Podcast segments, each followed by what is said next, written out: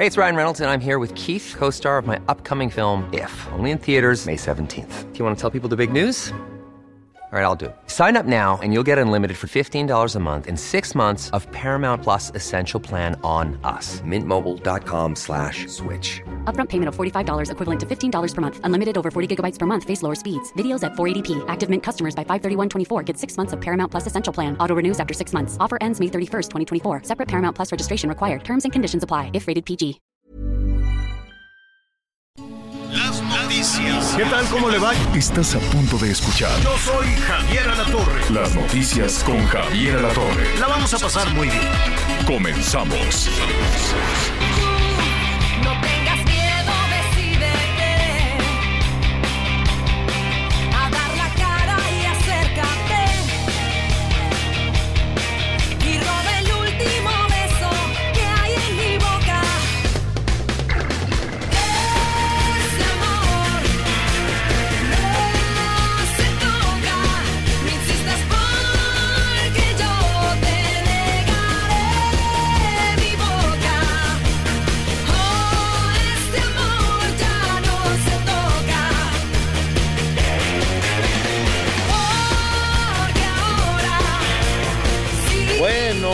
Pues es María José.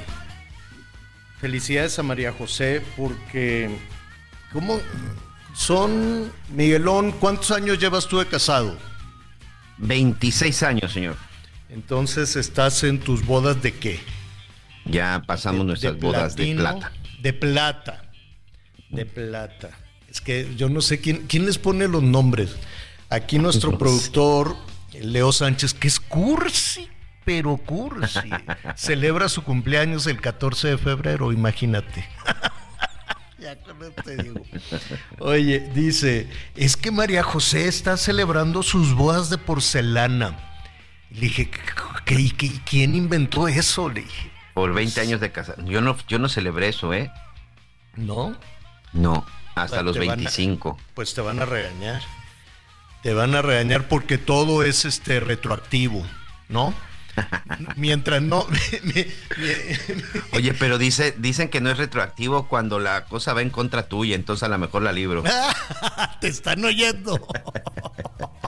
Te están oyendo. No se la vayas a hacer retroactivo como el sueldo, como los 16 mil pesos de los maestros, ¿no? Que se los iban a dar retroactivos al año pasado. Y no les dieron ni los 16 mil ni el retroactivo, pura trompetilla. Pero bueno, se anunció bien bonito. Oiga, pues qué gusto saludarlo. Está, este, estamos escuchando a María José, que va a estar de fiesta, qué bueno. Va a arrancar el año con presentaciones allí en el Auditorio Nacional. Pues la cosa está muy padre. Qué bueno, qué bueno. Ahí me da muchísimo gusto que a la gente le vaya bien. Me da muchísimo gusto que la gente haga sus planes así rápidamente. Este, no hablamos de los propósitos, pero pues ya los vamos a, lo vamos a retomar. Y sabes que Miguelón, yo creo que vamos a, a necesitar que alguien este, nos eche ahí una manita. El sentido común te dice cómo cumplir los propósitos, ¿no? Los propósitos del año. Este, nada más que pues de pronto nos hacemos tontos, no, pues es que no puedo, que no sé qué. No, no, no, hay que ponerse propósitos visibles, ¿no? Posibles y alcanzables, ¿no? Nada de que no, pues yo quiero este la casa que le regaló Luis Miguel a la Mariah Carey, pues sí, qué padre, se los puede comprar, pero pues mejor vea algo que si hace un esfuerzo este año y puede modificar, pues que a todo dar, ¿no? Yo creo porque si no luego viene una frustración. ¿Sabes qué? Se parece y, no que, que conste que no tengo nada personal en contra de los bueno no sí sí tengo porque no me han cumplido jamás entonces viene esa frustración como lo que te ofrecen en campaña, ¿no? Lo que va, no, que vamos a tener esto y vamos a acabar con la inseguridad en seis meses y vamos a hacer aquello y luego, no, pasaron seis años, ni siquiera seis meses, seis años y la cosa se pone peor, entonces te viene una frustración horrible, ¿no? Dices, no, pues, ¿quién me manda a estar confiando? Pero pues así somos los seres humanos, volvemos a confiar, a confiar, volvemos a tener esperanza, pero yo le recomendaría que vuelva a confiar en usted misma, en usted mismo. Ya deje confiar en estos porque pues es su trabajo, su trabajo es ofrecer ilusiones. Su trabajo es andar por la vida diciendo, yo sí puedo, que esto, porque de eso viven, pues es su chamba. Acuérdense que ese es su trabajo, de eso cobran, de eso viven. Y, no les importa más que tener sus, ingresos, su chamba y la, fuerza que te da, que les da la política, la fuerza que les da tener un, cargo, pero yo me refiero a la fuerza narcisista, pues de yo soy el más fregón, yo soy la más fregona. Oye, pero no, esa es otra cosa.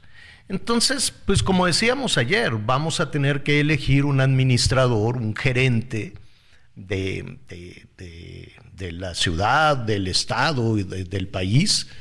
En este caso, el país va a ser una gerente, pues vamos a verlo así porque ni va a ser su amiga, ni va a ser nada. Es una empleada de usted, no es su jefa.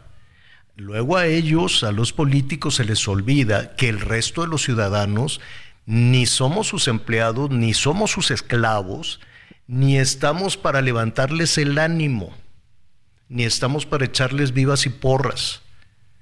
No, no, no, no, no, no estamos a su servicio porque luego a ellos se les olvida y piensan que como le truenan los dedos a su equipo de trabajo cercano, piensan que nos pueden tronar los dedos al resto de los ciudadanos. Y pues no, óigame, no, usted vaya y truénele los dedos a su equipo de campaña, a su equipo de trabajo, o en su casa, o a quien se le dé la gana. Pero a los ciudadanos no. A los ciudadanos hay que respetarlos y hay que cumplirles. Ya eso de que el amor y que quererse y todo, pues ya ese es un asunto adicional que tampoco les creo. Porque mire, en realidad los políticos o un, narcisista no tiene sentimientos, no percibe el bien y el mal y son grandes seductores. Son unos, esa es la condición de los políticos, son unos grandes seductores, pero de ahí a que efectivamente sientan una emoción por usted, olvídelo. Eso sí, no existe. O si no, díganos usted qué opinión tiene. Mire, los que sí nos queremos son entre nosotros, ¿no? Entre los ciudadanos. Aquí entre usted y nosotros. Vamos a hacer las cosas con mucho gusto. La verdad es que sí nos apasiona estar eh, co- acompañándolo todos los días, escuchándolo todos los días, avanzando todos los días y entendiendo desde luego y tomando las decisiones pertinentes. 55 14 90 40 12, 55 14 90 40 12, nada más, digo, puede haber opinión, no puede haber, estoy seguro que hay opiniones diferentes y estoy seguro que hay gente que dice, no hombre, ah, yo sí amo y tengo aquí la foto en un altarcito de mi presidente municipal o de mi gobernadora. Bueno, pues qué, padre. Si es así, pues llámenos y nos dice si tiene usted una percepción distinta. Dice, yo me puedo lanzar al vacío por mi político. Bueno, pues eso, eso, qué padre.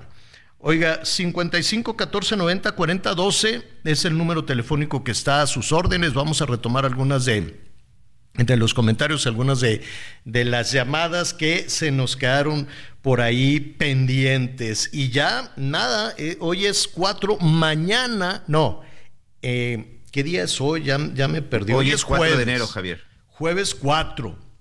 Ujú. Los Reyes Magos andan a todo lo que da. Los Reyes Magos andan rascándole los cajones, buscándole por aquí, por allá. Y están también algunos Reyes Magos pidiendo eh, pues apoyo también para pues cumplir con, con las expectativas, con los sueños de, de- de los niños. Qué bueno, es una noche muy importante la de mañana. La rosca se come el viernes o el sábado o los dos días. Yo ya me perdí un poquito, Miguelón. Porque los Reyes El- Magos llegan el, viernes por la noche, ¿no? La es madrugada del correcto, sábado. es correcto, Javier. Y la rosca se parte el 6 de enero, señor. No antes. Ah, No, no, No no hay que antes. pasarnos de vivos. Es el 6 de enero, el día que se parte la rosca, Bueno, ya con la pues, llegada de los Reyes Magos. Un cachito de rosca que le dejen a tres, tres rebanaditas de rosca que le puedan dejar a Melchor, Gaspar y Baltasar con chocolatito el, el viernes en la noche y pues luego ya en la mañana otro cachito. O, o bueno, el 6, pues pon tú que el 6. La tradición marca el 6 de enero, señor, ya con la llegada de los juguetes y todo, los regalos. Bueno. Oye, en Puebla hay desfile. Yo no sé, aquí en la Ciudad de México ya no hay desfiles, ¿verdad? Nada más hay militares. No hay desfiles. Bueno, sí hubo el de, el de las, el de las, el de- Día de Muertos, ¿no? El día De las el de. Día de Muertos, que esa es, ahora sí que es una tradición instituida por James Bond. James Bond, correcto. Qué bueno, pues qué bueno, vinieron a hacer la película y ya se quedó el desfile, lo cual me parece, lo cual me parece muy bien. Creo que antes no se hacía nada de eso, eso lo inventaron en la película y dijimos, ah, mira, pues eso, eso estaría padre. O no sé si Tlatuani al rato le decimos si había algún tipo de desfile. Ahí me gustan mucho los desfiles, pero pues ya No. nada más se hacen desfiles para los que gobiernan, ¿no? Nada más se hacen desfiles, ponen ahí una grada frente a Palacio y todo es para ellos, ya no hay nada para la gente. ¿O sí hay? No, fíjate que no, en el caso del desfile de Día de Muertos, tienes toda la razón, a partir de la película de James Bond que se graba, precisamente este desfile es parte importante de la, de la película. Este, no, no había este tipo de, de eventos durante el Día de Muertos. Recuerdo que lo más era Miski, la zona de Coyoacán, los panteones de Xochimilco, pero un evento como tal, no, Javier. De pronto en alguna delegación, cuando se llamaban delegaciones, era como que la competencia de las Catrinas o la mejor calaverita o cosas por el estilo, pero efectivamente este el desfile de Día de Muertos en la Ciudad de México nace a partir de esta película de, de, de esta película de James Bond. No hay desfile de, de, de Día de Reyes en la Ciudad de México. Que yo Este, sepa, no, que yo no, sepa no, no, no. no haya anunciado. Que yo recuerde, no. Te voy a revisar en la agenda, pero que yo recuerde, no. Sí se hace este famoso evento precisamente de que se parte la mega rosca. Sí, este, pero ese es de Guinness, la rosca más grande del mundo. Oye, son, son pero sí ¡Ay, ver- Anita! ¿Cómo Aquí estás? ando, aquí ando, Qué gusto. haciendo mi cartita a los Reyes Magos, pero sí los van a poder ver a Melchor, Gaspar y Baltasar este, en la plancha del Zócalo. Esto Mm. ¿Cómo? sí se va a poder hacer. Y bueno, también ahí se van a romper las ¿El 5 o se va a romper 6? La rosca. Esto va a ser el próximo, pues el 5. El 5, Ok. el 5 a las 6 de la tarde, y ya van a estar ahí todos con roscas, este, y pues muy abusados. ¿Y es rosca, ¿y es rosca gratis o te la cobran? No, sí, O- rosca. Pero no te van a preguntar. Van a, alegra- van a regalar palomitas, van a Ah, regalar libros. bueno. Y bueno, Ah, pues verdad- a ver, al rato le hablamos al Martí Batres, saludos a Martí Batres para que nos diga. Es- que nos creo que no, no creo, digo, espero que no sean los del chaleco vinotinto los que estén repartiendo la rosca, porque entonces sí ya se amoró Eso la no lo podemos saber. Eso es- sí está muy eso- difícil porque hay unos que Pero sí parecen reyes Digo, no, no, no por eso me refiero a que imagínate que te digan, pero tú por quién votaste. Y a ver, dame una No. copia, dame una copia de tu credencial de lector. Y, da- y si no, no te doy rebanada de rosca. Pues no, ojalá no, No, suceda ¿cómo como con las vacunas. Por eso digo que Oye. ojalá los guardianes de la galaxia no sean los que que reparten no la rosca. Javier, ya se va a acabar el sexenio. y le sigues diciendo guardianes de la que no me galaxia. acuerdo cómo se llaman. Tienen el nombre de Servidores de la defensores. nación. Ah, ese es. ¿Y, y quiénes los que tienen nombre cubano? Los de Defensor de la Patria Revolucionaria de Nunca Jamás. ¿Cómo le decían a, a- a las candidatas, para no decirles candidatas? Eh, defensora. Coordinadoras. Coordinadoras Sí. de la defensa de la cuarta transformación. Eso, algo muy cubano así. Yo- de defensa de cuarta ah, sí. transformación. Pero Luchadora en ahorita son defensa. precandidatas únicas, ¿eh? Exacto. Pero les ponen unos nombres muy cubanos. Bueno, pues ojalá Oigan, se perdón, diviertan aquí, mucho me, en el aquí me manda mensaje uno de nuestros amigos de comunicación social A ver. de, de una de las academias. Dice que el evento de la mega rosca es el 6 de enero. Sábado Ok. 6 de enero. a Padrísimo, las seis de mejor. la tarde. Ahí es cuando se va sábado. a proyectar la Mejor. película El último vagón y 20 mil libros gratuitos para niñas y niños. Ok. El último vagón ¿No les es gustó? película para niños. No, sí, pero Pues mejor que pongan una, que familiar. pongan una, que pongan una película de Reyes Magos. Pero bueno, está bien. A ver, se la va a pasar muy bien, el Zócalo está muy bonito, está muy iluminado, yo creo que todavía tiene la, la iluminación navideña. Este, Y hay le van a, 250 piñatas. y de adorno o de pégale También, a. también, también. Entre adorno y de las que van a partir. Ah, padrísimo. Ay, qué bonito. Ah, eh, padrísimo. A mí me gustaban más las, las piñatas de barro, pero son peligrosas, dicen, Sí, porque son las, de, porque las de cartón no se rompen jamás. No, Oye, nunca- pero a, a ver, digo, entiendo esta parte del... Yo de niño partíamos en la temporada de Navidad, durante las posadas, a lo mejor 10, 15 piñatas en todos esos días, y yo no recuerdo que nadie se haya accidentado. El problema es que ahora ya todo es peligroso, pero bueno, yo No, ¿por hacía qué la, yo hacía la piñata de barro. bien, ¿cómo se te Anita, rompen una maceta es peligroso aventarte al piso por una, por una, Claro. por No. frutas. Claro. O sea, Miguel, To- Todo es peligroso. Las velitas cuando la vas a la hora de la posada, pues también es peligroso, porque eso sí recuerdo que a una de mis hermanas una vez hasta le chamuscaron porque la que iba atrás de ella pues iba muy cerca con la velita. Pero de pronto, hijos, satanizan las cosas como si de verdad. sé, ya porque- sé, Y les voy a ya decir por qué defiendo esta parte. Si hay un recuerdo bonito que yo tengo de mi infancia en esta época, sobre todo con mi, con mi querida abuelita, este, doña Telma, era forrar las piñatas de barro para que nosotros mismos Ah, las con, rompiéramos. con engrudo. Claro, con engrudo, con periódico, ya nos tenías partiendo y haciendo los cucuruchos para las estrellas. Y que tronara la maceta en el piso era muy bonito también. Ay, Pues sí. ahora ya todo. A ver, ya los Pero ¿sabes extrañaba, ya los extrañaba a ustedes dos. No. Que se anden Cuando agarrando de vas la a querer hacer las piñatas de globos para que Tengo no hijos, tengo hijas, tengo hijas, piñatas de cartón, punto. hijas y sobrinos. Clink, clink, clink, clink, clink. No a creo que sea necesario la llegada de los nietos para a ver, cuidarlos. ya- A ver, ¿qué a sí? ver, vamos a día cuatro. No se estén peleando. Ya ¿Qué va, a como- qué va a decir la gente? ¿Qué van a- No, no, no. Bueno, a ver, recapitulando. Va a haber eh, verbena en el Zócalo, se la va a pasar muy bien, le van a repartir rosca, este, y va a estar ahí muy bonito, y va a haber, bueno, no sé, no sé si va a haber puestos o no. Y lo que le pregunté a Martí la vez pasada y se quedó así entre, bueno, pero sí, pero no. Antes, yo recuerdo cuando veníamos de vacaciones a la Ciudad de México, nos tomábamos una foto con, con Melchor, Gaspar y Baltasar, mis hermanos y yo, en la Alameda. Entonces ahí se ponían los Reyes Magos, que los reyes eran como de la Ciudad de México, allá en el norte pues no. Y entonces este, te tomabas una foto con los Reyes Magos. Creo que ya, o no, ah, no, me dijo Martí Batres que, se van a, que los van a pasar al Monumento a la Revolución. No me quiero equivocar, pero aquí tu amigo Miguelón ahorita que nos diga si efectivamente van a pasar a los Reyes Magos al Monumento a la Revolución y ahí será la verbena y ahí se puedan, este, ¿cómo se dice?, tomar la foto. En Puebla, atención nuestros amigos de Puebla, este, habrá desfile, ahí sí va a haber desfile.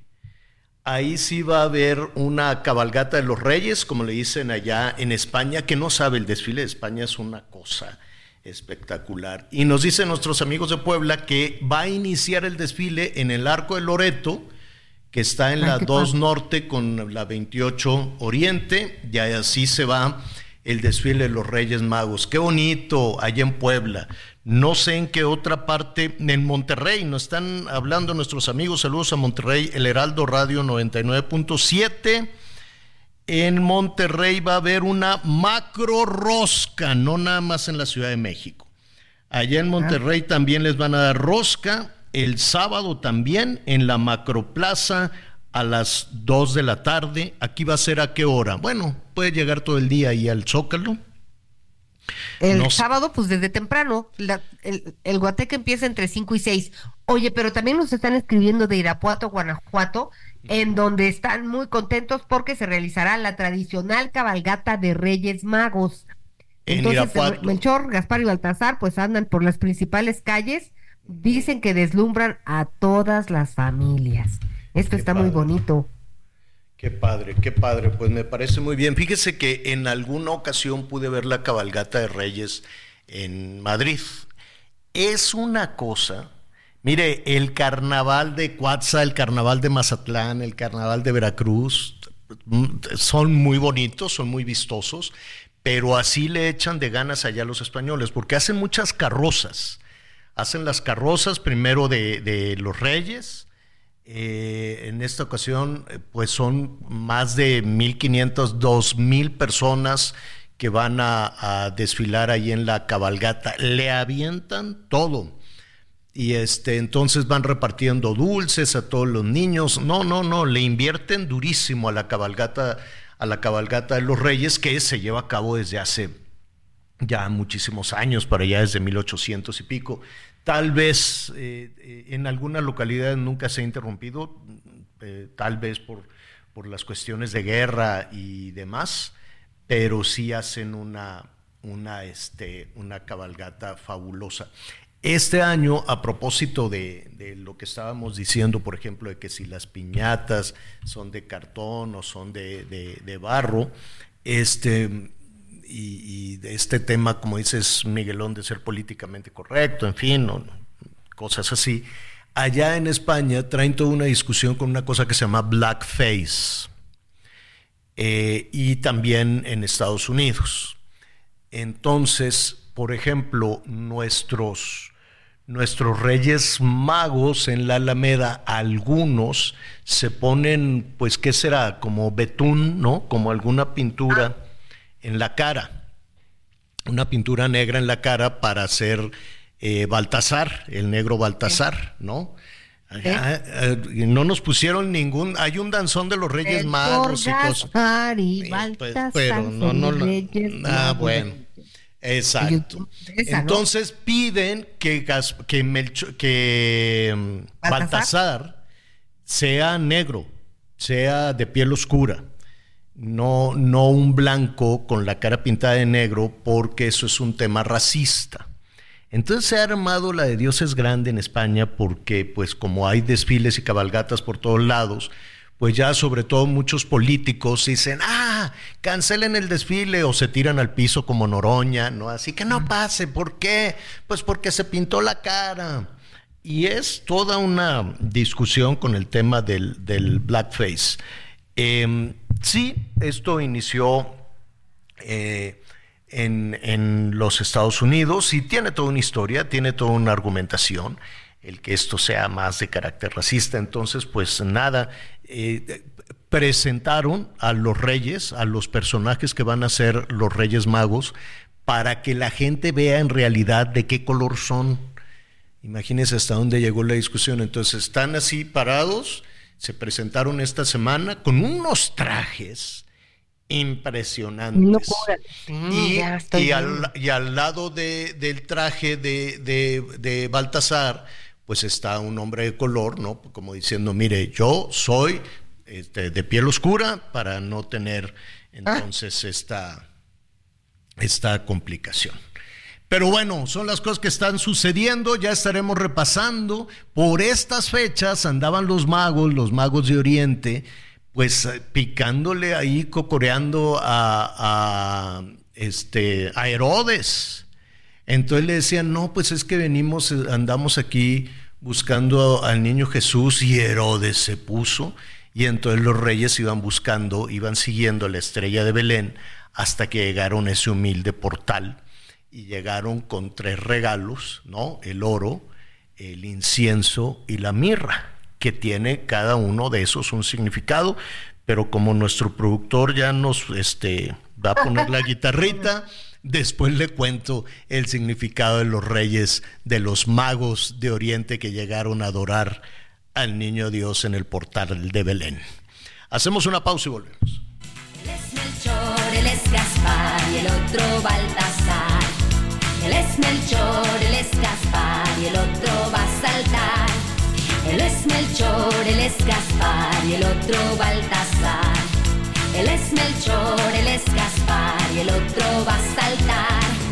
Quiero un trenecito que me diga sí. Y también una muñeca ideal que siempre me diga sí.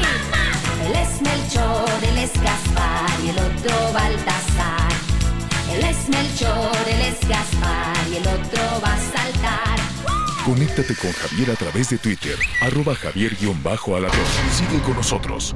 Volvemos con más noticias. Antes que los demás. Todavía hay más información.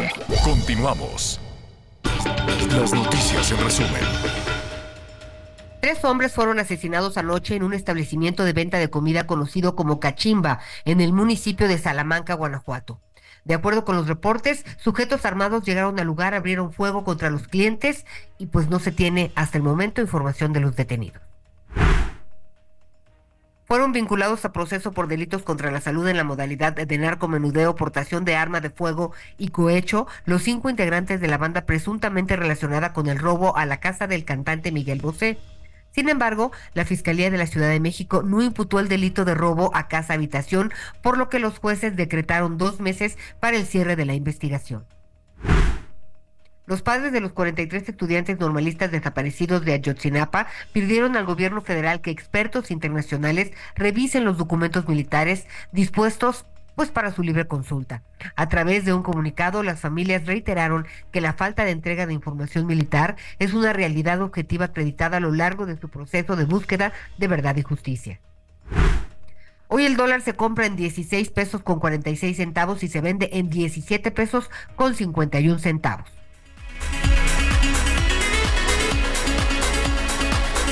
Bueno, gracias.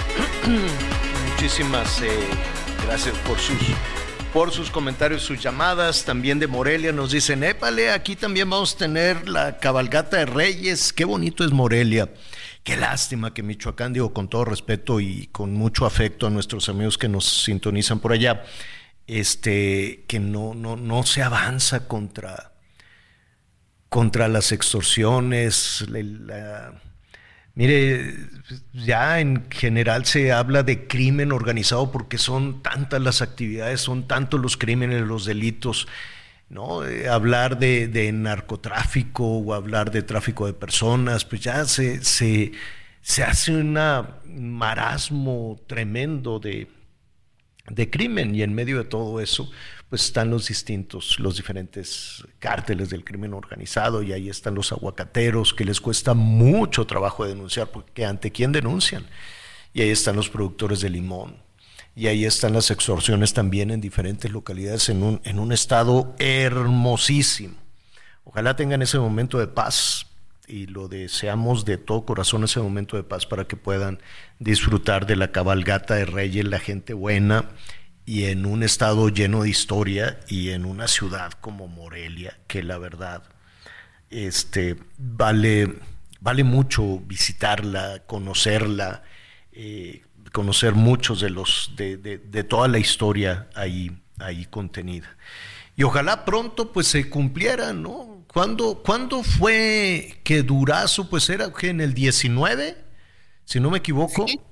Pues sí, porque fue secretario iniciando el gobierno de López Obrador. ¿Te acuerdas que dijo, no, hombre, van a dejar las armas y van a agarrar los tractores y nos vamos a abrazar y vamos a rodar por el piso? Y después salió Durazo y dijo, en seis meses, ándale. Y se oye muy bonito. La verdad es que se, se, se oye. Oye, y reditúa, por si lo vemos así, reditúa, porque pues no pasó nada de seguridad, pero la verdad es que pues es Pero ve cómo está Sonora, y si no que nuestros amigos de Sonora nos lo digan en este momento. A ver, yo, yo entiendo la buena fe y la buena voluntad y el querer que las cosas sucedan. Eh, y, y de pronto son tantas las promesas y las inauguraciones y los eventos y todo que se nos van agolpando, que se nos van acumulando y de pronto pues, pues nos hace falta un poquito de memoria. Aquí hemos platicado con la ahora candidata de Morena al gobierno de Veracruz, con Rocío Nale, en muchas ocasiones. Y hablábamos del proyecto y que si dos bocas y que si la reparación del otro sistema de refinerías y junto con Deer Park. Entonces imagínese, Deer Park, esta refinería ya en los Estados Unidos. Seis refinerías que iban a estar rechinando de, de, operación, ahora sí que rechinando de limpio, de operación y de cámbiale todo el equipo y que iban a estar al 100. Y que reconocieron, decían, mira, ahorita andan como al 30%, 40%, andan contaminando como locas, eh, pero las vamos a reparar. Y después dos bocas, una obra majestuosa. Hemos ido a Dos Bocas en varias ocasiones. ¿Cuál era el objetivo cuando, eso se anunciaba? Tener la independencia para que el país tenga la posibilidad de moverse, ¿no? Que, que, que todo el combustible, ya sea el gas o la gasolina, que llega de los Estados Unidos, por alguna situación, por alguna razón, ya ves que desde el principio no nos gusta Estados Unidos y decidimos ser amigos de Cuba, de Venezuela, de Nicaragua. ¿Por qué? Pues no lo sé. Eh, ah, búsquele por lo que usted quiera, pero siempre hemos andado entre que sí, pero te necesito, pero sí, pero no, pero sí, pero no. Afortunadamente, la actividad comercial entre México y los Estados Unidos gira en una esfera independiente a la política. Afortunadamente, porque si no estaríamos fritos, verdaderamente fritos. Pero bueno, es, suena bien, vea lo que sucedió, por ejemplo, con la guerra, ¿no? que muchos países allá en Europa, con la guerra de Rusia y Ucrania, que muchos países allá en Europa estaban batallando con el tema del gas y las condiciones que ponían los rusos. Eso se llama soberanía, de alguna manera. Y sonaba muy bien que desde el principio esta administración decía, vamos a tener un sistema que nos va a permitir ser independientes de cualquier situación, sea climática o sea política, este, para poder tener combustible, para poder tener gas y gasolina. Pues ha pasado el tiempo. Yo recuerdo que en algún punto de del año pasado se decía que el mismo año pasado ya estarían saliendo los borbotones de gasolina. El 1 de julio, Javier, para ser exactos, era la fecha en la que la inauguración, la primera parte se da en junio del 2022. Para diciembre del 2022, el presidente anunciaba que el 1 de julio, cuando se celebraba un aniversario más de que habían ganado y todo esto, iba a estar produciendo ya dos bocas 170 mil barriles diarios de petróleo para el 1 de, julio del 2023. De, gasol de combustible, ¿no? De... Sí, sí, sí. Y de petróleo crudo. Esa era, esa era la, esa era la meta. 1 de julio del 2023, 170 mil barriles diarios de petróleo. De gasolina. Mientras que para el 15 de septiembre, para el aniversario de la independencia de México, ya estaríamos en el doble, es decir, 340 mil barriles diarios. Enero 2024, no tenemos un solo litro, señor. Bueno, ¿qué está pasando ¿Qué perspectivas hay de todo esto? Mira, ya me acordé también en, eh, en marzo, 18 de marzo, 18, 19, no, recuerdo muy bien, pero a propósito de la expropiación este, petrolera del año pasado, hace casi, hace casi un año, pues ya se dijo, ¿no? Que este, que el año pasado México sería independiente en la cuestión de combustibles, de hidrocarburos. Dice, ya no se va a comprar gasolina, a ningún gobierno extranjero. Gonzalo Monroy es director de la consultoría GMEC, eh, a quien le agradecemos siempre. Antes que otra cosa suceda, feliz año nuevo, Gonzalo, ¿cómo estás? Qué gusto saludarte. Querido Javier, qué gusto platicar contigo, muy feliz año. Oye, suena, eh, suena lógico que cualquier país no quisiera depender por situaciones climáticas o políticas o de guerra o de lo que sea, de que te corten el combustible. ¿no? Hasta ahí creo que vamos bien. Pero por otro lado, lo que platicaba con, con, nuestros amigos hoy por la mañana es que es hasta cierto punto normal que algunas economías, que algunos países compren, no quiero yo decir la palabra dependan porque tiene un, contenido muy fuerte, em, pero es, es hasta cierto punto difícil el el, ser autosuficiente en la energía y no depender de las compras a otro país. ¿Qué opinas? Sí, Javier, Javier, mira, ahí yo lo que te diría es hacer una gran y enorme distinción entre literalmente lo que es soberanía, entendida prácticamente como la autosuficiencia, y el otro que es la seguridad energética. Y son dos conceptos muy diferentes y vale la pena hablar un poco de ello. En la primera, como muy bien apuntas, prácticamente ningún país del mundo, salvo Rusia nada más, es totalmente autosuficiente, no le importa eh, combustibles a nadie más. Y de nuevo es por una situación principalmente de su geografía. Por el otro lado vemos, por ejemplo, que países como los Estados Unidos son importadores todavía al día de hoy de petróleo, incluso otros países como Japón, la Unión Europea apuntas muy bien justamente ese concepto de eh, la seguridad energética cuando de pronto ocurren disrupciones o interrupciones importantes del suministro. Lo vimos muy bien como apuntas con el gas natural que llega a Alemania principalmente de Rusia y que obviamente los hizo que empezaran a quemar carbón.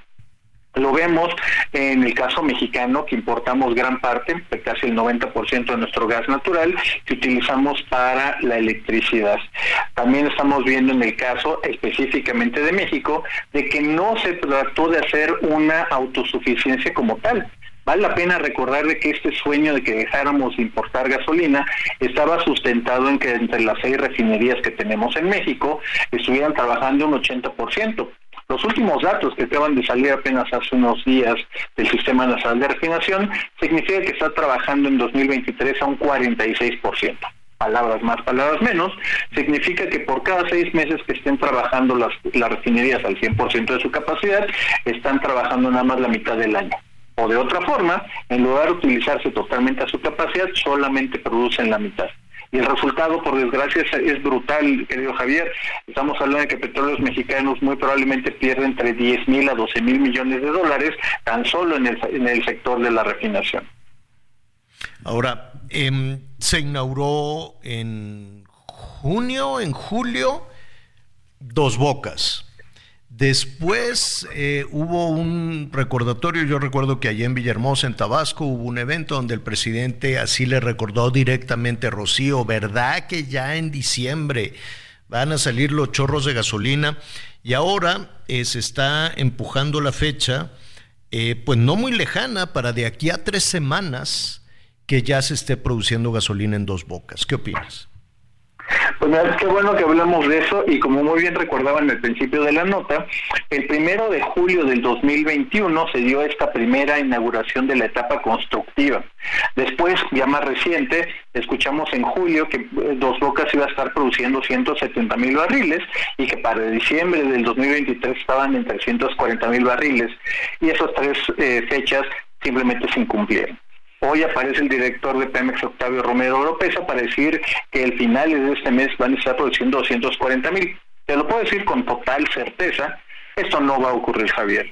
Al día de hoy la refinería de Dos Bocas todavía no ha terminado de estar construida desde la construcción, todavía no ha iniciado ningún periodo de pruebas y al día de hoy estamos hablando a 4 de enero, no tiene ni siquiera carga de petróleo.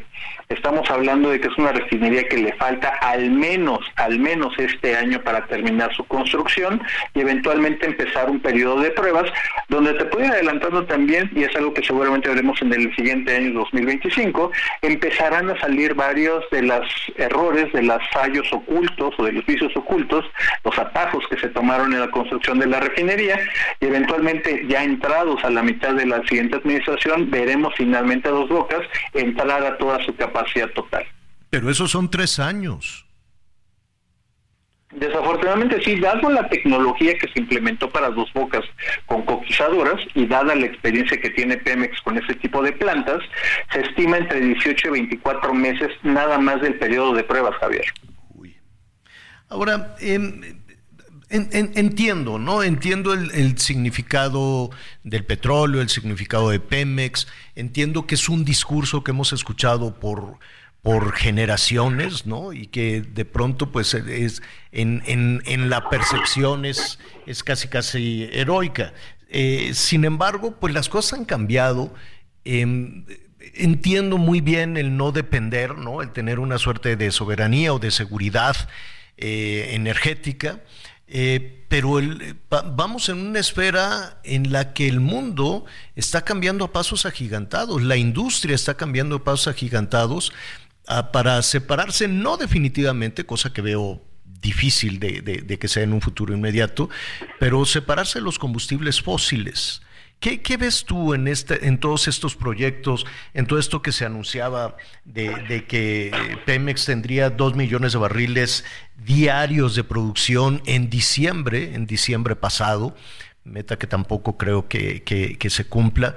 Em, y por otro lado, para tener en marcha ese sistema, el sistema de las seis refinerías más dos bocas, necesitaríamos dejar de vender Em, crudo al, al, mundo y entonces utilizarlo internamente. Sé que te estoy bombardeando con temas, pero ¿qué ves tú en este futuro?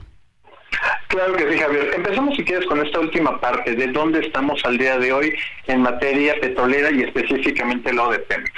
Eh, a pesar de todo lo que hemos escuchado en las mañaneras y en diferentes reportes de Pemex, la realidad es que se está produciendo menos petróleo, casi un 14% menos de petróleo. Estamos, Pemex únicamente está produciendo 1.55 millones de barriles diarios. Para darte una idea de esto con respecto a lo que podemos llegar a exportar, eh, la carga total o la capacidad instalada del sistema de refinación es de 1.6 millones de barriles. Esto sin incluir a los bocas. En otras palabras, si las cosas le hubieran salido bien al presidente, México ya no dejaría no solamente de exportar petróleo, que tendría que importar petróleo para mandarlo a nuestras refinerías. Obviamente las refinerías mexicanas están en este 46% y obviamente estamos exportando. De hecho, el último dato que acabo de conseguir apenas eh, para prepararme para esta entrevista, México en diciembre exportó casi un millón de barriles, lo cual obviamente nos dice que las refinerías no están mejorando de todo este sentido. Ahora, hablando en términos de qué se espera del futuro, sí, como muy bien apuntas, una dinámica que está pasando a pesar de todo es exactamente la transición energética, este desfase o empezar a dejar atrás los combustibles fósiles. Gran parte de esto se depende justamente de los avances de la electromovilidad, los famosos autos eléctricos, camiones, trenes incluso también de esta manera. El problema que puede ir adelantando Javier, producto de lo que se ha pasado en la última COP28 en Dublín, perdón, en, Abu Dhabi, eh, tenemos justamente de que estas metas ambiciosas, pues parece ser de que no van a ser cumplidas pues prácticamente por ningún país del mundo, salvo pequeñas cosas como Dinamarca o como Noruega, pequeñas cosas realmente. ¿Qué, que se ve en el futuro? Si esta dependencia todavía, este uso intensivo de gasolinas, de diésel, sobre todo para lo que es, eh, en este caso, transporte de carga, camiones, trailers, cosas que no son fácilmente sustituibles en el mercado eléctrico. Y por desgracia, pues vamos a ver un retroceso, se espera que haya un retroceso en el 2024 en términos de estas emisiones. Así que por desgracia, Javier, tenemos el fuego en la lumbre y no estamos bajando la flama. Bueno, finalmente, y además de, agradecerte esta conversación y además invitarte para, para que nos sigas acompañando, para, para poder eh, entender en dónde, en dónde estamos, yo te preguntaría, Gonzalo, estamos platicando con Gonzalo Monroy, te quitamos un, un minutito más. Si vamos a poner un escenario hipotético, ¿no? Eh, Claudia Sheinbaum o Xochitl Galvez, cualquiera de las dos, se convierte en presidenta y llama a Gonzalo, a Gonzalo Monroy, como un asesor. Y te pregunta, ¿qué hacemos? ¿Le seguimos metiendo dinero a dos bocas, el sistema de refinerías y Deer Park? ¿O utilizamos el dinero en otra cosa? ¿Seguimos subsidiando por tres o cuatro años más el sistema de refinerías? Porque pues, ya está también muy avanzado. ¿Qué le dirías tú al próximo, a la próxima presidenta de este país? Qué buena pregunta, Javier. Y mira, yo lo que haría en mi mejor análisis, el primero, es de que es muy fácil revertir la situación de la Comisión Federal de Electricidad, el otro monstruito o la otra empresa del Estado que tenemos. Es muy fácil darle la vuelta y se puede dar un gran, gigantesco avance en muy poco tiempo en el avance de las energías renovables. Eso le va a dar mayor competitividad a México, le va a dar energía más barata y más limpia. Eso, es una medida relativamente muy fácil de implementar. Como muy bien apuntas en tu pregunta, el verdadero reto, el que no tiene las soluciones fáciles, es petróleos mexicanos. Y ahí la prioridad número uno se trata de dejar de perder dinero. Obviamente no podemos inventar eh, la rueda o tratar de llevar a un niño de la primaria a cálculo diferencial avanzado. Tendríamos justamente que tomar decisiones difíciles. Y como te mencionaba, quizá el primer punto es avancemos quizá con dos bocas, pero empezar a cerrar algunas de las refinerías que simplemente están siendo un lastre para las finanzas públicas y también sobre todo para en metas ambientales. Y en esta última también hay que decirlo muy claramente, Javier, no son decisiones fáciles, son problemas también de sociales, de gobernabilidad. No es fácil decirle a la gente, hoy ya no vas a tener empleo, menos en una situación como la que pinta para 2024. Así que eventualmente las cabezas más prudentes tendrían que prevalecer. Y, con y tomar decisiones con la cabeza muy fría, no nos vaya a pasar lo que con el aeropuerto, que las consecuencias todavía las tenemos. Es decir, quien vaya a gobernar y quien vaya a sacar sumas y restas del dinero público, pues tiene que tomar en cuenta que se van a ir ríos y ríos de dinero a proyectos del tren, al proyectos de refinería, al proyecto de transísmico, al proyecto del aeropuerto, de las líneas aéreas, de la reparación, en fin. Va el, el, el siguiente gobierno, pues ya está muy comprometido en su dinero para seguir subsidiando estos proyectos o tomar una decisión drástica eh, que quién sabe, ¿no? Que quién sabe hasta las consecuencias de todo eso, ¿no? De decir, no, ya basta, ese proyecto no es mío, yo no le voy a meter dinero. Efectivamente, Javier, y ahí yo lo último que diría es que tienen que tomarse esas decisiones desde el punto de vista técnico y de viabilidad obviamente con las consideraciones sociales que estas atañen. Y eso definitivamente se requiere personas que tengan el conocimiento técnico y la capacidad de interlocución tanto con el sindicato, con las comunidades, porque Pemex, por desgracia, tiene un papel importante en la economía y en, la historia de este país. Definitivamente. Gonzalo, Gonzalo Morroy, director de consultoría GMEC, danos tu ex, tu X, tus redes sociales. Claro que sí, Javier. Eh, me pueden encontrar en Twitter, ahora X, como Gemonroy Energy con guion bajo al final. Y también allí en TikTok como Gomonroy. Ahí estoy tratando de poner ese contenido de una manera un poquito más amable, más sencilla para digerir. Yo lo sé, te seguimos siempre. Gracias, eh, feliz año nuevo y nada, pues te vamos a estar molestando por lo menos el resto del año. Muchísimas gracias, Gonzalo. Un gran abrazo, Javier, a ti, a todo tu público y que sea un excelente y próspero 2024. Mm, gracias, igualmente es Gonzalo Monroy. Sí, sígalo en redes porque trae siempre muchísima información y comentarios muy, muy interesantes. Anita Miguel y a nuestros amigos, a ver, atención, lo mismo que le preguntaba yo a Gonzalo.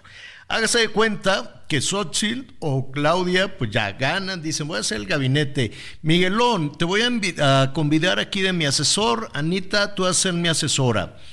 ¿Qué hacemos? Eh, ¿Aventamos un proyecto nuevo o seguimos financiando eh, pues estos proyectos que, que, cuestan porque ninguno empresarialmente es redituable? Ninguno deja dinero. El tren Maya está, aunque está muy caro, no deja dinero ni se pensó para dejar dinero.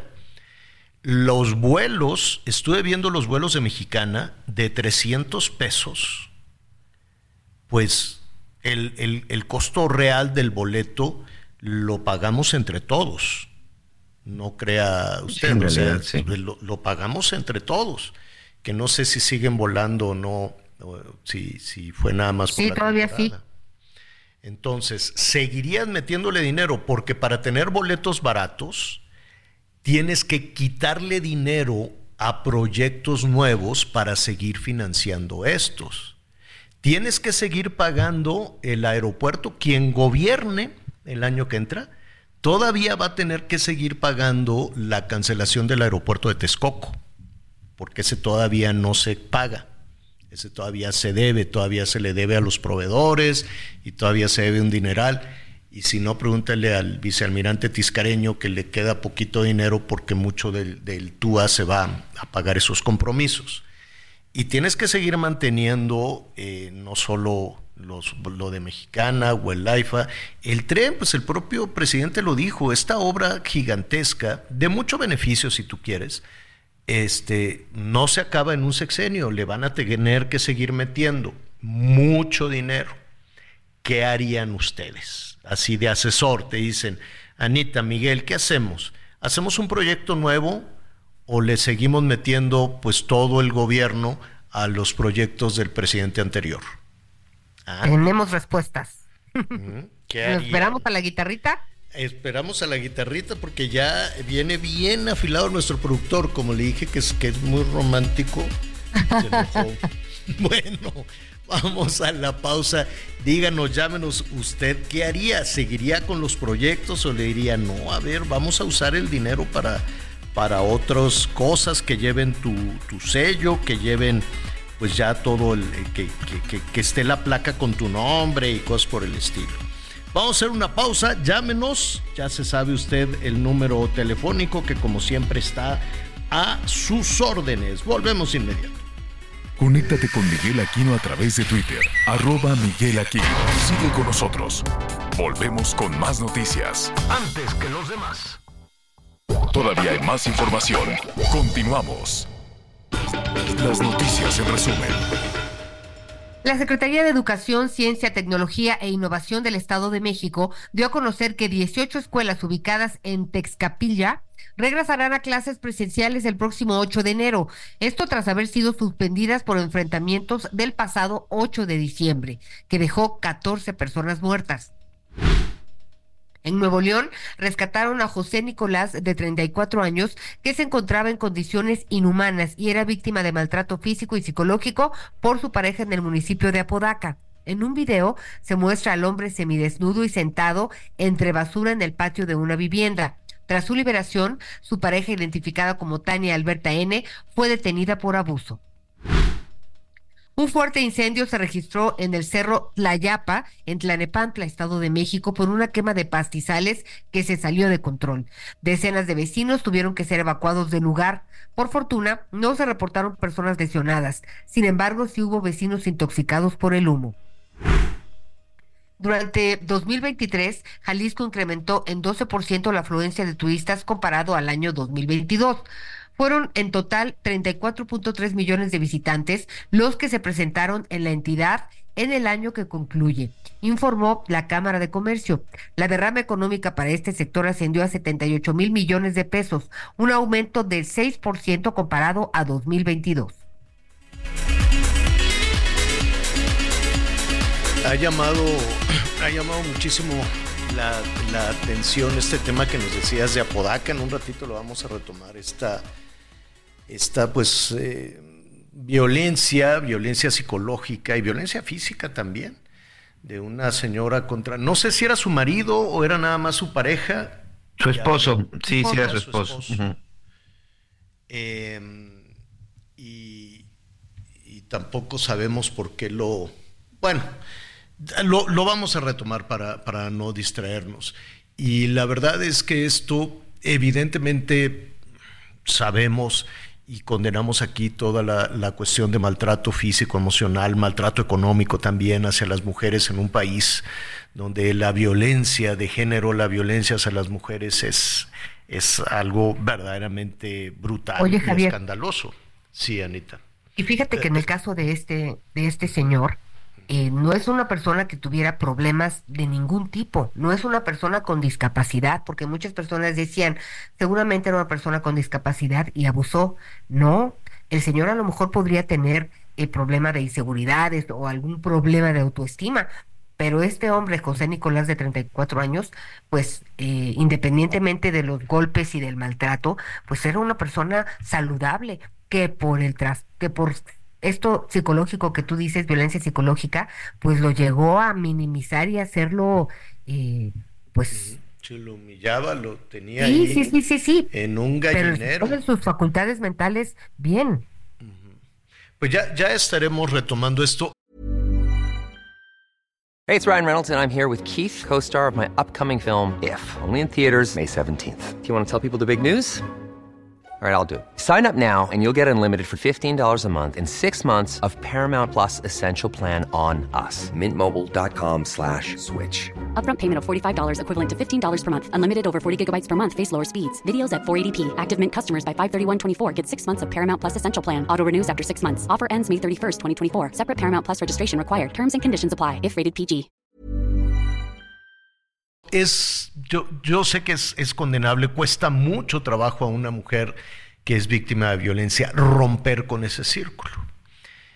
Y hay para quienes resulta todavía más difícil, primero que sea un hombre el que acuda con, unas con las autoridades a pedir auxilio. De. Si para una mujer es difícil porque el, responsable, el policía, el ministerio público le va a decir, oiga, no, mire, este, ¿cómo cree? Piénselo, no, piénselo muy bien porque luego se va a quedar en la... O sea, le ponen todas las trabas los varones a las mujeres para poder romper eso y para poder presentar una denuncia. Después algunas dicen, a ver, no, a ti qué te importa, yo vengo a denunciar violencia y quiero acabar con eso. Muy bien. Ahora imagínese un varón que acuda al Ministerio Público a decir, es que mi mujer me tiene allí en el gallinero y me maltrata. Qué difícil en un país misógino, en un país machista, que un señor de 35 años acuda a eso hace algún tiempo, em, creo que en los Estados Unidos, un muchacho, ¿eh? un muchacho de veintitantos años, su novia lo, lo tenía en un maltrato emocional durísimo hasta que lo rescataron los papás, vivían juntos la pareja, y estaba, ya era un hueso, a punto así de la muerte, no se alimentaba, o sea, fue perdiendo toda su voluntad con otra jovencita. Son, son casos este, que, insisto, la justicia en la violencia de género es complicadísimo, es muy difícil, pero se puede. Y no dependerá de que le ayude esto. El primer paso lo tiene que dar usted si nos está escuchando, si es víctima de violencia económica, física, psicológica, de la que usted quiera. El primer paso para romper eso es usted y después pedir ayuda. Porque si empezamos a pensar, ah, es que mi familia no me ayudó, mis amigos no me ayudaron, mis compañeros de trabajo no me ayudaron, bueno, puede ser, pero no debemos estar esperando ayuda de nadie. Así como decimos aquí que usted no espere que los políticos le resuelvan la vida, no espere porque jamás lo van a hacer. Le podrán regalar dinero que no es suyo, que eso es otra cosa. Pero de ahí a que le ayuden a acabar con violencia, con esto, con el otro, es muy difícil. El primer paso lo tiene que dar usted.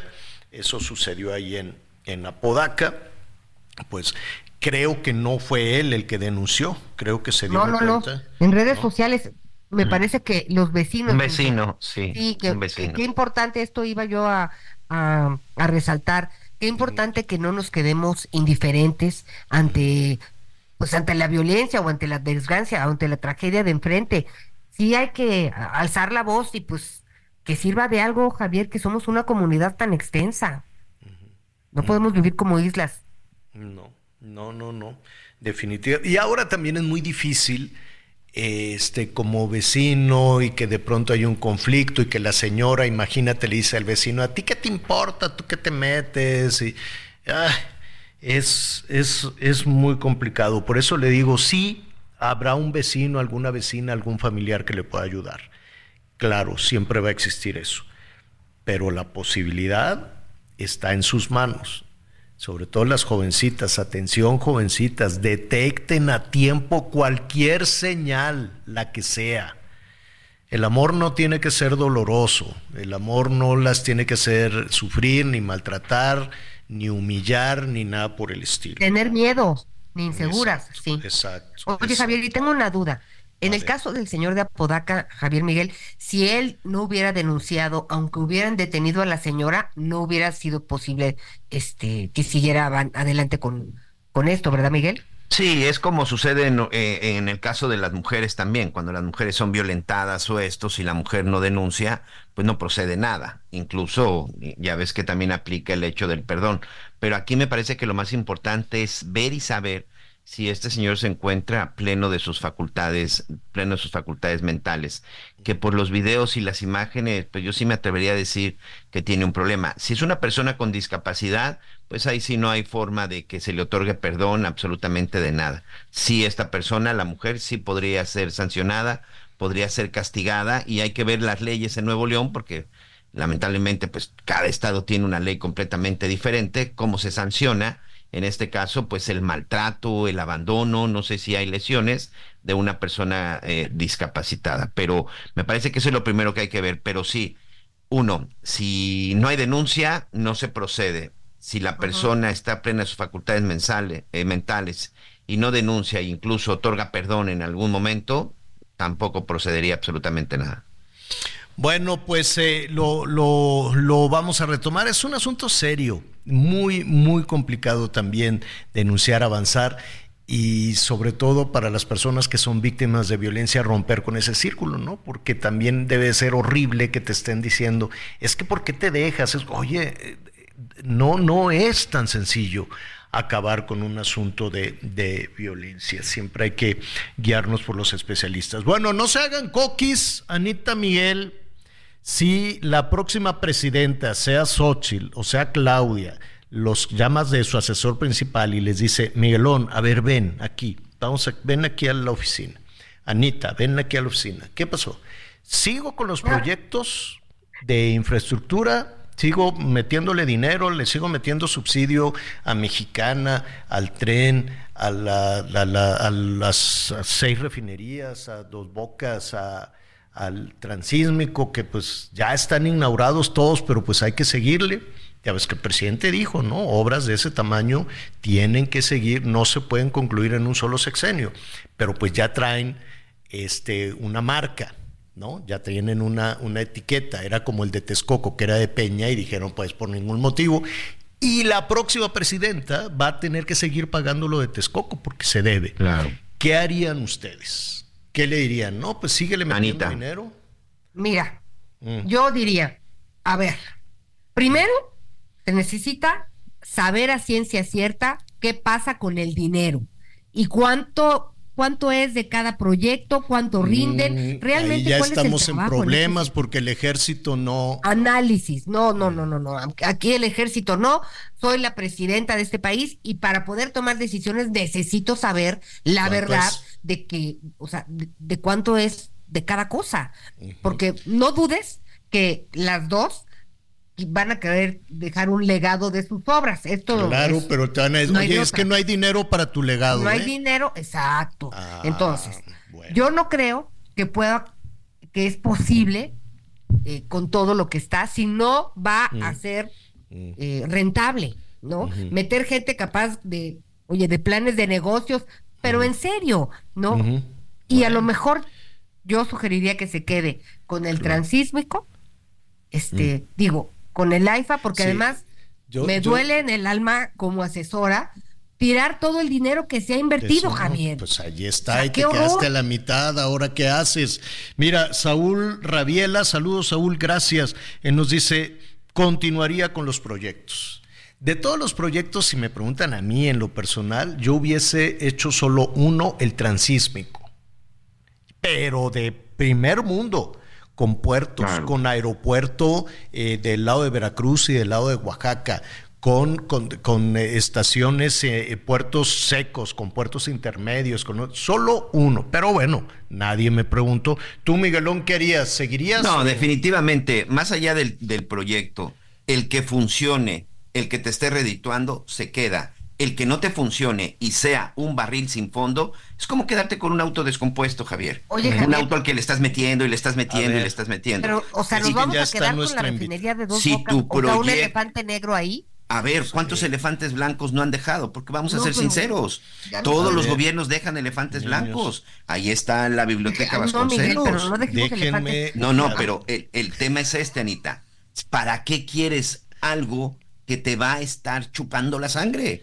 Algo que te va a estar quitando dinero y que, además no te va a mejorar nada. Dejen de agarrarse la greña, los están oyendo, qué bárbaro. Mira, el tema no es a quién se le haya ocurrido. El tema aquí es muy elemental. Es como administrar una casa. A ver, si tienes una fuga de agua, arregla la fuga.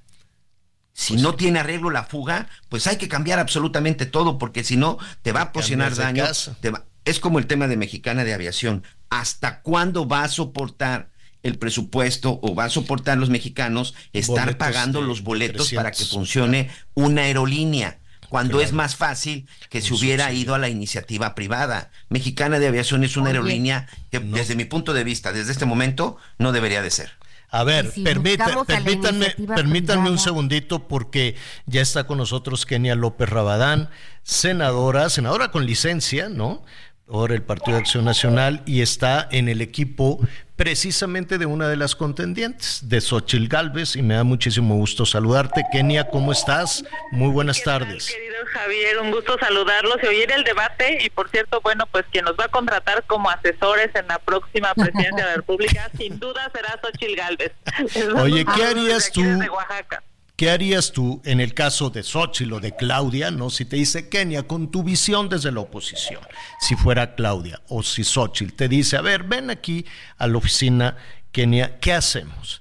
Seguimos con, los proyectos, seguimos con, pues, porque no están concluidos y porque se tiene que producir la gasolina, seguimos con dos bocas, con mexicana, le metemos el subsidio a todo o le paramos. Pues yo te diría primero que nada que lo que tiene que reconocer la próxima presidenta de este país es que ese dinero es dinero de los mexicanos.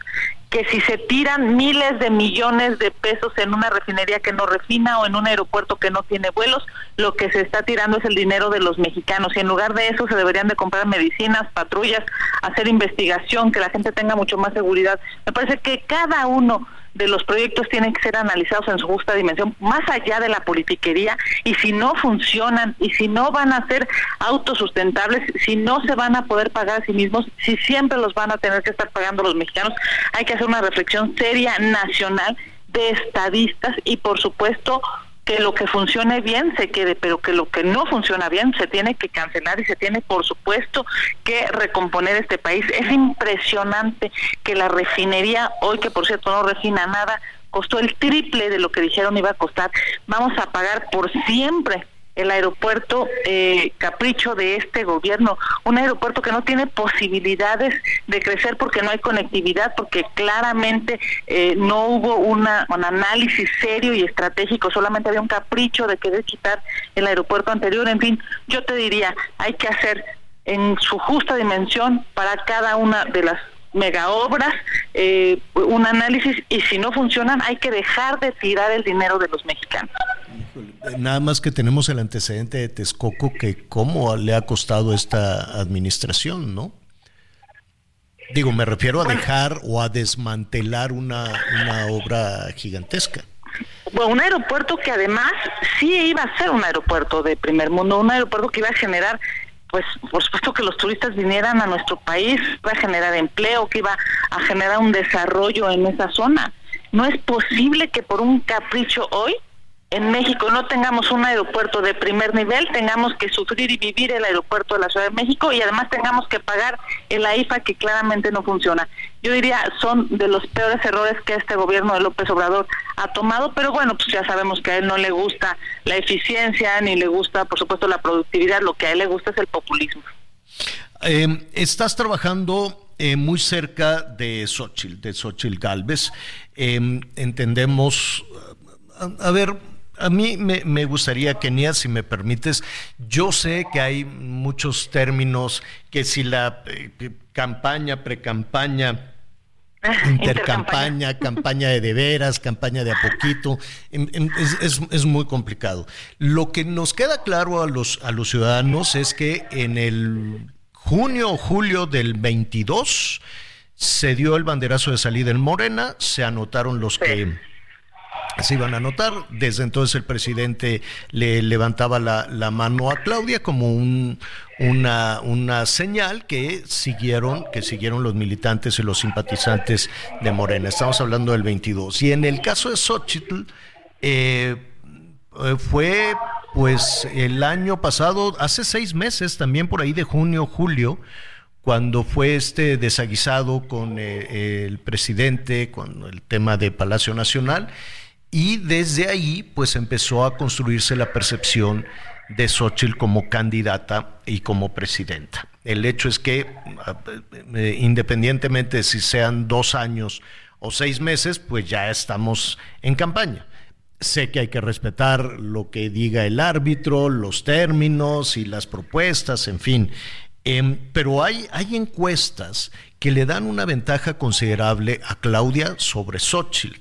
Em, de hecho, ayer hablábamos, por ejemplo, la encuesta de Covarrubias que publica el Heraldo Media, que le da pues esta ventaja considerable. A ver rápidamente, 55% Claudia, 22% Xochitl. ¿Qué, ¿Qué opinas? Bueno, primero que nada decirte que las encuestas se han equivocado no solamente en México, sino en el mundo. ¿no? Hay claramente hoy una necesidad de reestructurar esa forma en la que se está tomando la fotografía del momento, por cierto. Eh, nuestro ejemplo más claro en México pues fue lo que sucedió en el Estado de México. Todo el mundo eh, argumentaba que ya era una elección brutalmente ganada. Bueno, había encuestadoras que se pasaban de listas, te acordarás, mi querido Javier, diciendo que la diferencia eran de 30 puntos. Era una cosa así que, vamos, es, es imposible porque yo no lo siento en territorio yendo al Estado de México y claramente las encuestas se equivocaron. Y la diferencia fue brutalmente más corta. Estamos hablando de ocho puntos, que por cierto en términos reales me parece que eh, una encuesta lo que te tendría que estar eh, determinando es hacia dónde tendrían que estar preocupados las autoridades, eh, por ejemplo en las, en las necesidades de la gente, más allá de cómo van a votar, porque ya sabemos que hoy la ciudadanía, no solamente en México, sino en el mundo, lo, lo acaba de vivir eh, en Argentina, en fin, las encuestadoras no están siendo muy certeras. Vamos a suponer, digamos, que las eh, encuestadoras de aquí de, nuestro país tampoco van a tener esa certeza, pues que nos toca a nosotros estar convenciendo a millones de mexicanos todos los días. Efectivamente, estamos en una precampaña que, por cierto, termina el 18 de enero, este eh, mes ya, vamos a tener nosotros en nuestro cierre en la Ciudad de México y estaremos acudiendo, por supuesto, a la mayor cantidad de entidades federativas. Hoy estamos en Oaxaca, ayer en la noche estuvimos en Puebla, en la mañana estuvimos en Jalisco, antier estuvimos en, en Mérida, en Yucatán, en fin, me parece que el gran reto de Xochitl Galvez es que todo México la conozca y sobre todo después de conocer su historia de, crecimiento, de retos, es una mujer que ha luchado contra todo y ha salido adelante, es una mujer exitosa en términos eh, académicos, en términos empresariales, y es yo creo lo que toda la clase media en este país eh, busca, ¿no? Que tengas la posibilidad de estudiar y que tengas la posibilidad de salir adelante. Hacia allá estamos en esta, en, este, digamos, en este esfuerzo diario. Estamos esperando a que, a que sea el primero de marzo para invitarlas aquí a la cadena, a ti, a Xochitl, a Claudia, ¿no? Digo, ojalá aceptaran venir todas juntas, ¿no? Imagínate, estaría. Nosotros ya sabemos, a ver, nosotros no tenemos ningún inconveniente. Yo he sido convocada a varias mesas de debate. Los compañeros, las compañeras de Morena, se ve que no les gusta el debate, no les gusta fijar posición. A ver, pues claro, ellos están teniendo un gran apoyo desde el gobierno. El candidato más bien parece ser López Obrador, porque de la señora Sheinbaum, pues la verdad es que se sabe poco, es absolutamente mm. plana, no, no, no, no genera ningún mensaje. Y bueno, pues desde Palacio Nacional ocupan todo el aparato del gobierno, todo el dinero del gobierno para eh, seguir apoyando a su corcholata favorita. A mí me parece terrible, por cierto, porque eso, mi querido Javier, además de ser antidemocrático, demuestra que López Obrador está obsesionado por el poder y no por dar resultados a los mexicanos.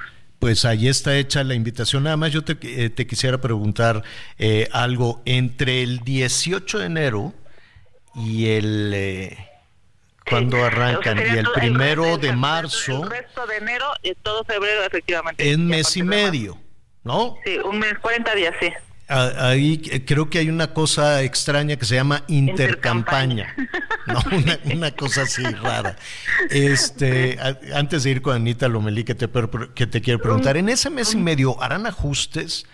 Eh, ¿qué, qué, opinión tienes de, de, esta percepción de que se tiene que cambiar estrategia, que se tiene que refrescar, de que, no sé, de, pronto... Bueno, sin lugar a dudas, si cada etapa tiene una vocación distinta y tienes razón y tiene que haber, por supuesto, eh, reforzamientos, porque la intercampaña es para una visión totalmente partidista, está dirigida, digamos, incluso los mensajes están dirigidos para los militantes del PAN, del PRI, del PRD y por supuesto los simpatizantes de sus partidos.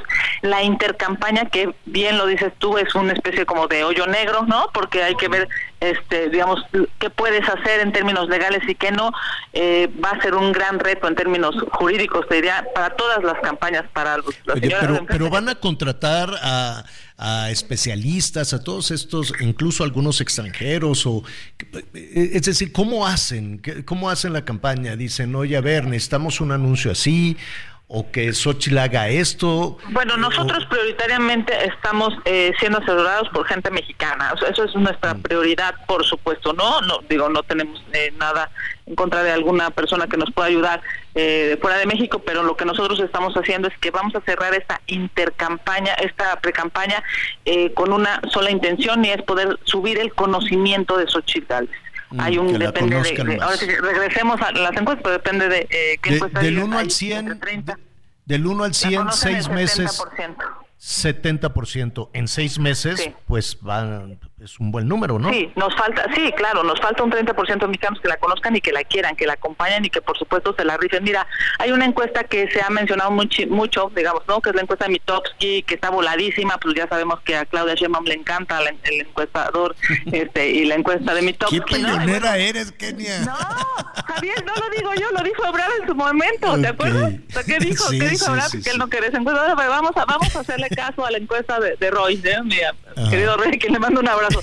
Pero la, más allá de que sea el encuestador favorito de Sheinbaum, lo que es la realidad es que su propia encuesta dice que la mitad, el 51% de los mexicanos ya no quiere este gobierno. Eso dice la encuesta de ¿no? Mm, Entonces nosotros, por supuesto, que estemos buscando a la mitad de este país y trataremos de convencer a más de la mitad de este país para que este gobierno tenga un mejor futuro. Se nos vino el tiempo encima. Kenia, bienvenida siempre. Feliz año nuevo. Y si no tienes inconvenientes, seguimos platicando. Gracias. A tus órdenes, como siempre. Gracias. Conéctate con Ana María a través de Twitter, arroba Anita Lomelí. Toda la información antes que los demás. Ya volvemos. Todavía hay más información. Continuamos.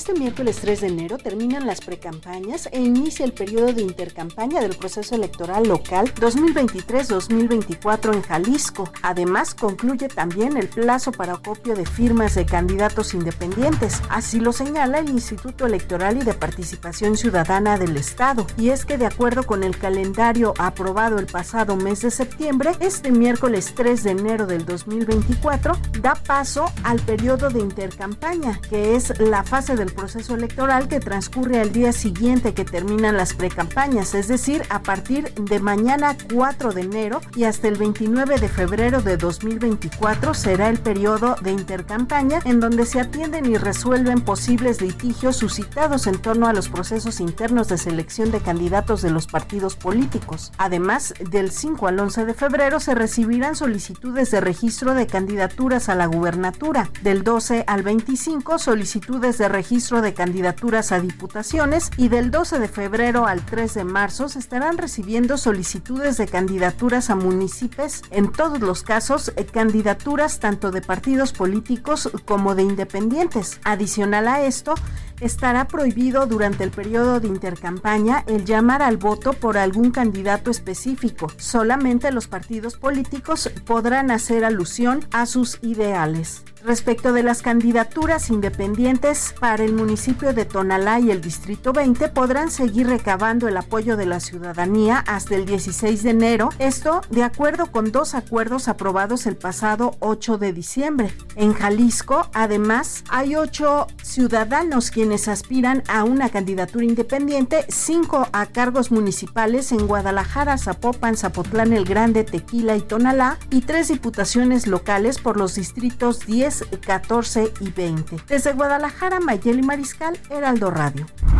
La Secretaría de Desarrollo Económico de la Ciudad de México informó que las celebraciones relacionadas al tradicional Día de Reyes Magos, integrada principalmente por la compra de juguetes, artículos electrónicos, dulces, ropa, reuniones y la venta de rosca de reyes, dejará una derrama de 5.265 millones de pesos para la Ciudad de México. El titular de la SEDECO, Fatlala Cabani, explicó que la derrama económica proyectada para el 2024 superará en 5.6%, es decir, a aproximadamente 277 millones de pesos a lo registrado en 2023, situación que demuestra que este año inicia de forma positiva para rebasar los 169 mil millones de pesos captados por la celebración de días festivos en 2023. Acabani señaló que las actividades relacionadas con los festejos del Día de Reyes Magos estarán beneficiando a un estimado de 143 mil personas, 20 mil personas más que en 2023, por lo que la aceleración económica en la capital, así como el crecimiento en los indicadores de la actividad comercial e industrial siguen con un rumbo positivo en todos los sectores. La Sedeco hizo una invitación cordial a los Reyes Magos a realizar sus compras en negocios establecidos, en mercados públicos, así como tianguis y al interior de las colonias, con el objetivo de impulsar la economía de barrio en la ciudad, informó Ángel Villegas.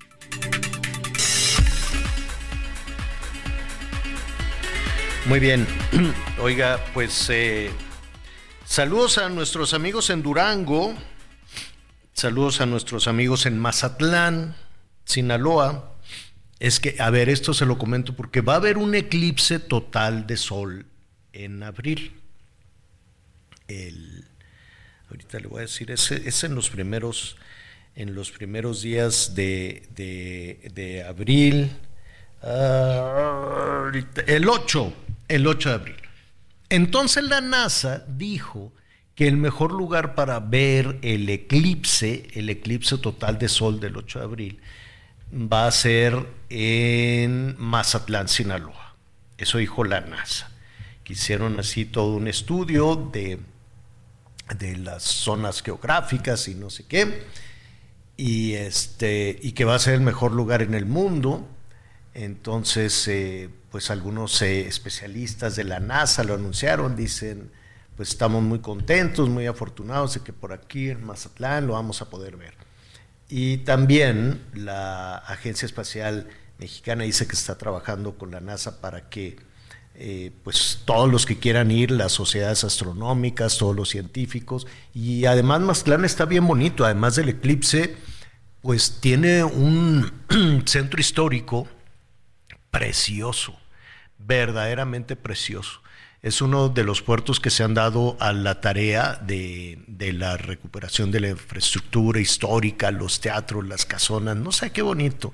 Enorme, largo como la cuaresma. Ah, qué bárbaro, qué largo es el, el malecón de Mazatlán. Es largo, largo, te puedes ir así horas y horas y, y nomás no se acaba. Es larguísimo. Pues en esas estábamos, felicidades a Mazatlán, y que dijo la NASA y todo el mundo, no, pues vámonos allá. Y, y, de pronto, pues hoy dicen los de Durango, momentito, momento. El mejor lugar para ver el eclipse total de sol es en Nazas, Durango. Eso es lo que dicen los especialistas. Y los de Mazatlán se quedan, pero ¿cómo? Y entonces los de Durango, que por cierto, la playa de, Dura, de los duranguenses es Mazatlán.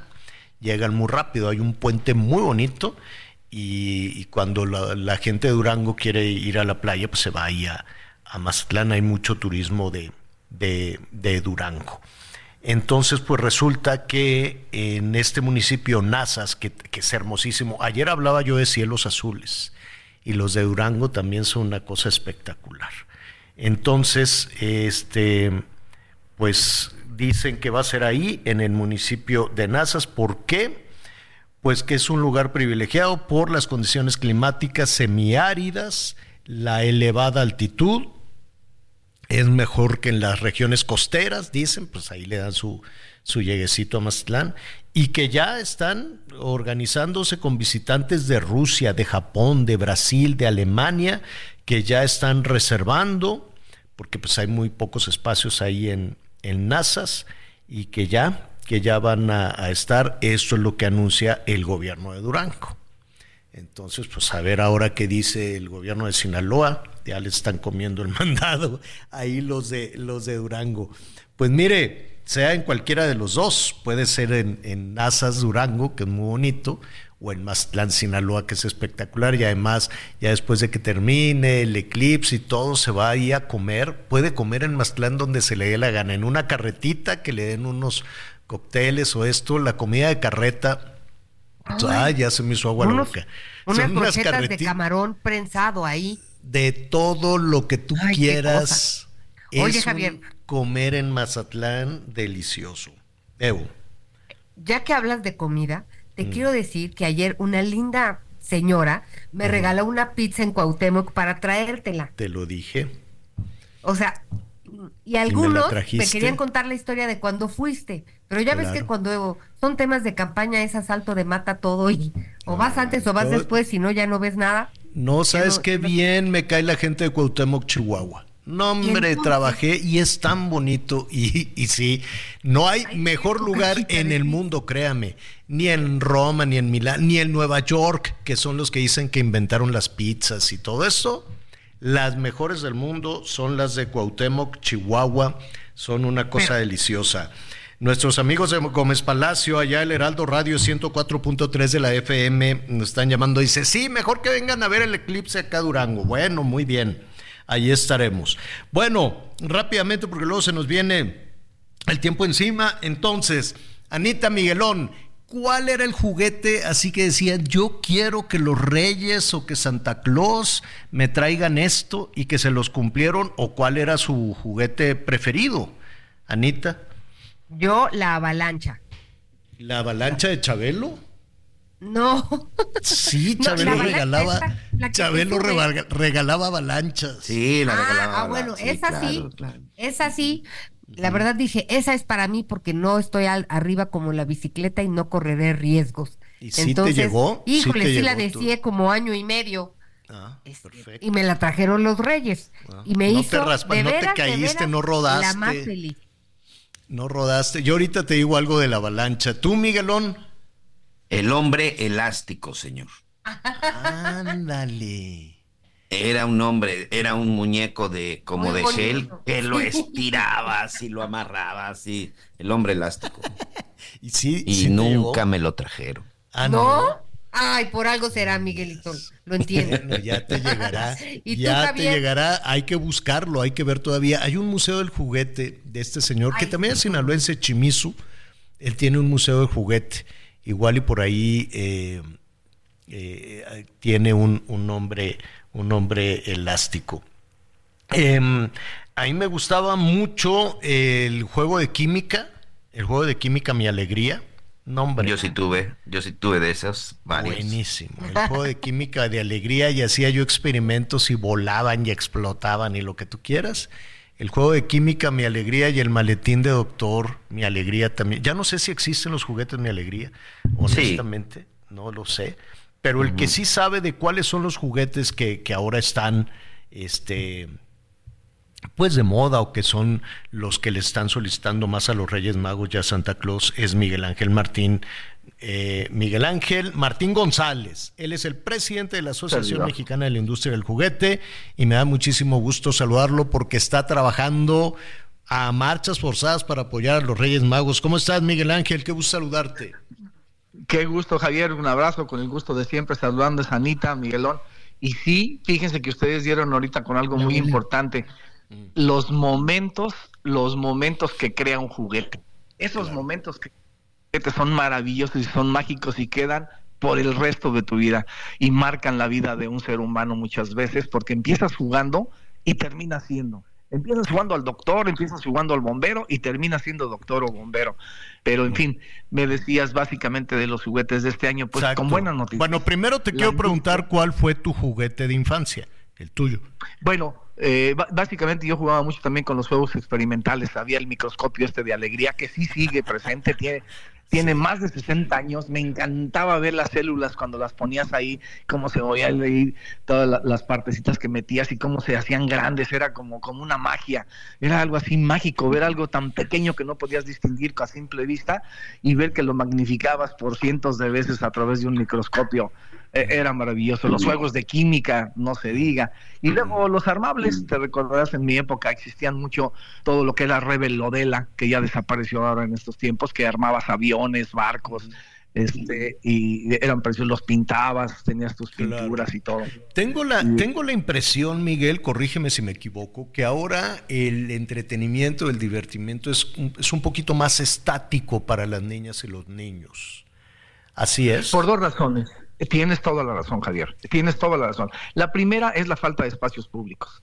En mis tiempos, y los de muchos, digo, te hablo de una gente de, que ya está casi en el séptimo piso, pero básicamente eh, salías a la calle y podías jugar con tus amigos en la calle normalmente. Hoy difícilmente se puede tener acceso. Hoy se juega dentro del departamento, se juega con el Nintendo, y entonces la industria del juguete se ha tenido que ir adaptando adaptando entre la cuestión tecnológica y la, la, cuestión de los juguetes materiales. Y entonces hoy te encuentras un robot que lo compras físicamente, que es un robot de plástico, y lo manejas a través de tu teléfono o de tu tablet, ¿no? Que es muy diferente a cuando compartías con los amigos y salías, que no existía. Hay un cambio radical, sí, pero básicamente eh, la esencia sigue siendo lo mismo, crear momentos. El juguete crea momentos y desarrolla habilidades en los niños. Es un formador de las habilidades psicomotrices de los niños, de, de todas esas conexiones mentales ¿verdad? que vamos haciendo para que de grandes pues podamos desarrollar todos nuestros talentos, ¿no? Las sinapsis que se desarrollan en la niñez son para toda la vida, son para toda la vida y se hacen a través del juego. Yo me imagino que los que los juguetes eh, estos juguetes que te llaman a la imaginación, que te llaman a la movilidad, a la acción, pues es un poco lo que está sucediendo con muchísimas escuelas en Europa y en los Estados Unidos, donde quieren regresar a lo manuscrito, quieren eh, regresar a que los niños vuelvan a hacer palitos, rayitas y vuelvan a, a,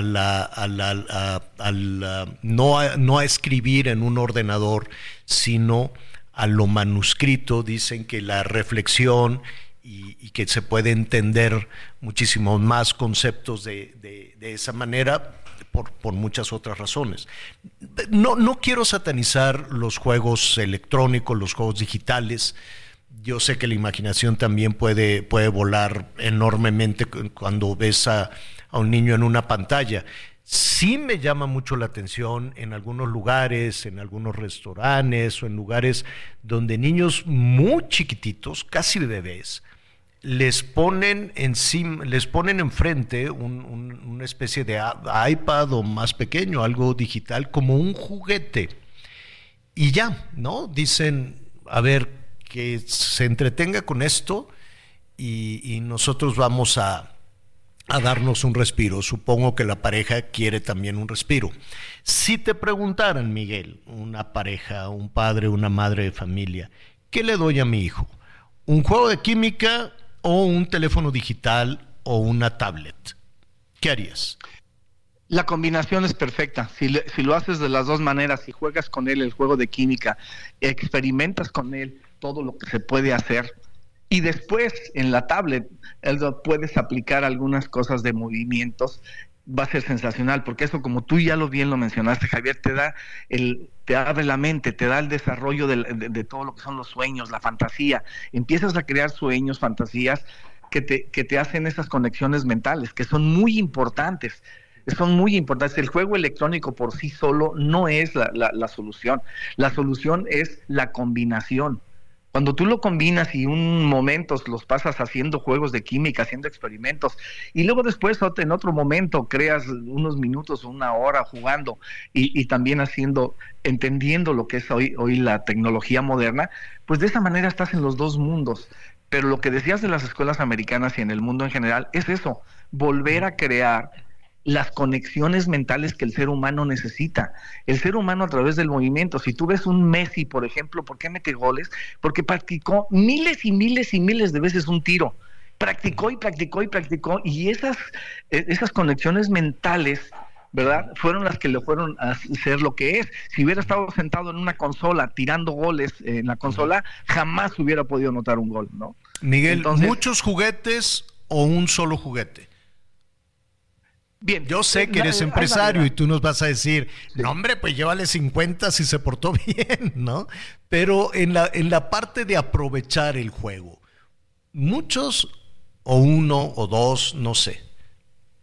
Mira, el, el, si son muchos o pocos eh, no es lo importante, lo importante es el valor del juego y el juguete, de la, del convivirlo, porque habrá quien tenga muchos juguetes y habrá quien tenga, entre menos tengas es mejor porque le vas a poner más atención porque de alguna manera cuando tienes tantos, pierdes la, atención, te distraes y ya no te concentras. Pero cuando tienes pocos, y pocos es decir tres, cinco, no sé, pero lo importante es compartirlos en familia, compartirlos el juego.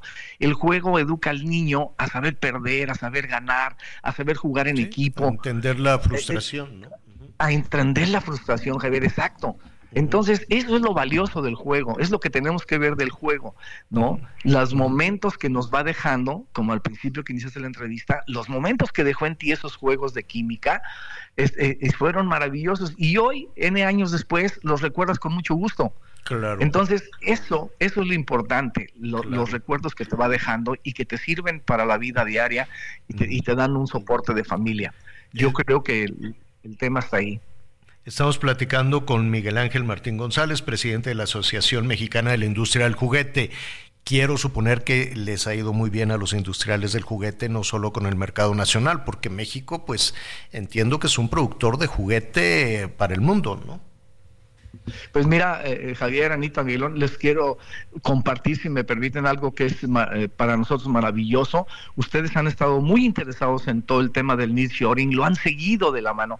Y te quiero decir que en la industria del juguete, el nearshoring no es una promesa es ya una realidad que ya empezó a dar sus primeros frutos. Esta Navidad y estos reyes, principalmente esta Navidad, en varios países del mundo ya se consumieron juguetes de México. Y juguetes que iniciamos el año pasado, líneas que se trajeron de, de, Asia, de China principalmente, que hoy están instaladas en Monterrey, están instaladas en México por grandes empresas que tú las conoces, y, que, y que estamos produciendo actualmente y ya se empiezan a ver las semillas del nearshoring. Tuvimos un buen año también de trabajo. Más o menos qué juguetes, qué juguetes que se consumen en Estados Unidos, quiero pensar, que es nuestro principal mercado, o en algún otro hacia Centro Sudamérica o hacia Europa y, en Asia, en fin, ¿no? ahora la posibilidad de comercio se, se abre muchísimo, pero más o menos, ¿qué juguete se ha fabricado en México y se envía al exterior?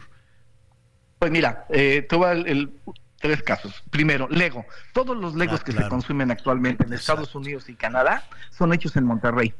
En Monterrey. Y Monterrey tiene una fábrica Lego que no es una fábrica, Javier, es una ciudad. Es la ciudad, para mí, para mí es muy personal, es, la ciudad del juguete, donde es una ciudad, es inmensa.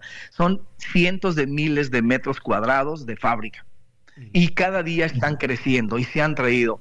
Después tenemos el hub juguetero que está haciendo Mattel, excelente. Todos los, los carros montables que tú ves, esos grandotes réplicas de, las marcas famosas que conocemos o que conducimos los adultos, se hacen en México, se trae únicamente la batería o el arnés eléctrico de Asia y aquí se hacen y se exportan a Estados Unidos.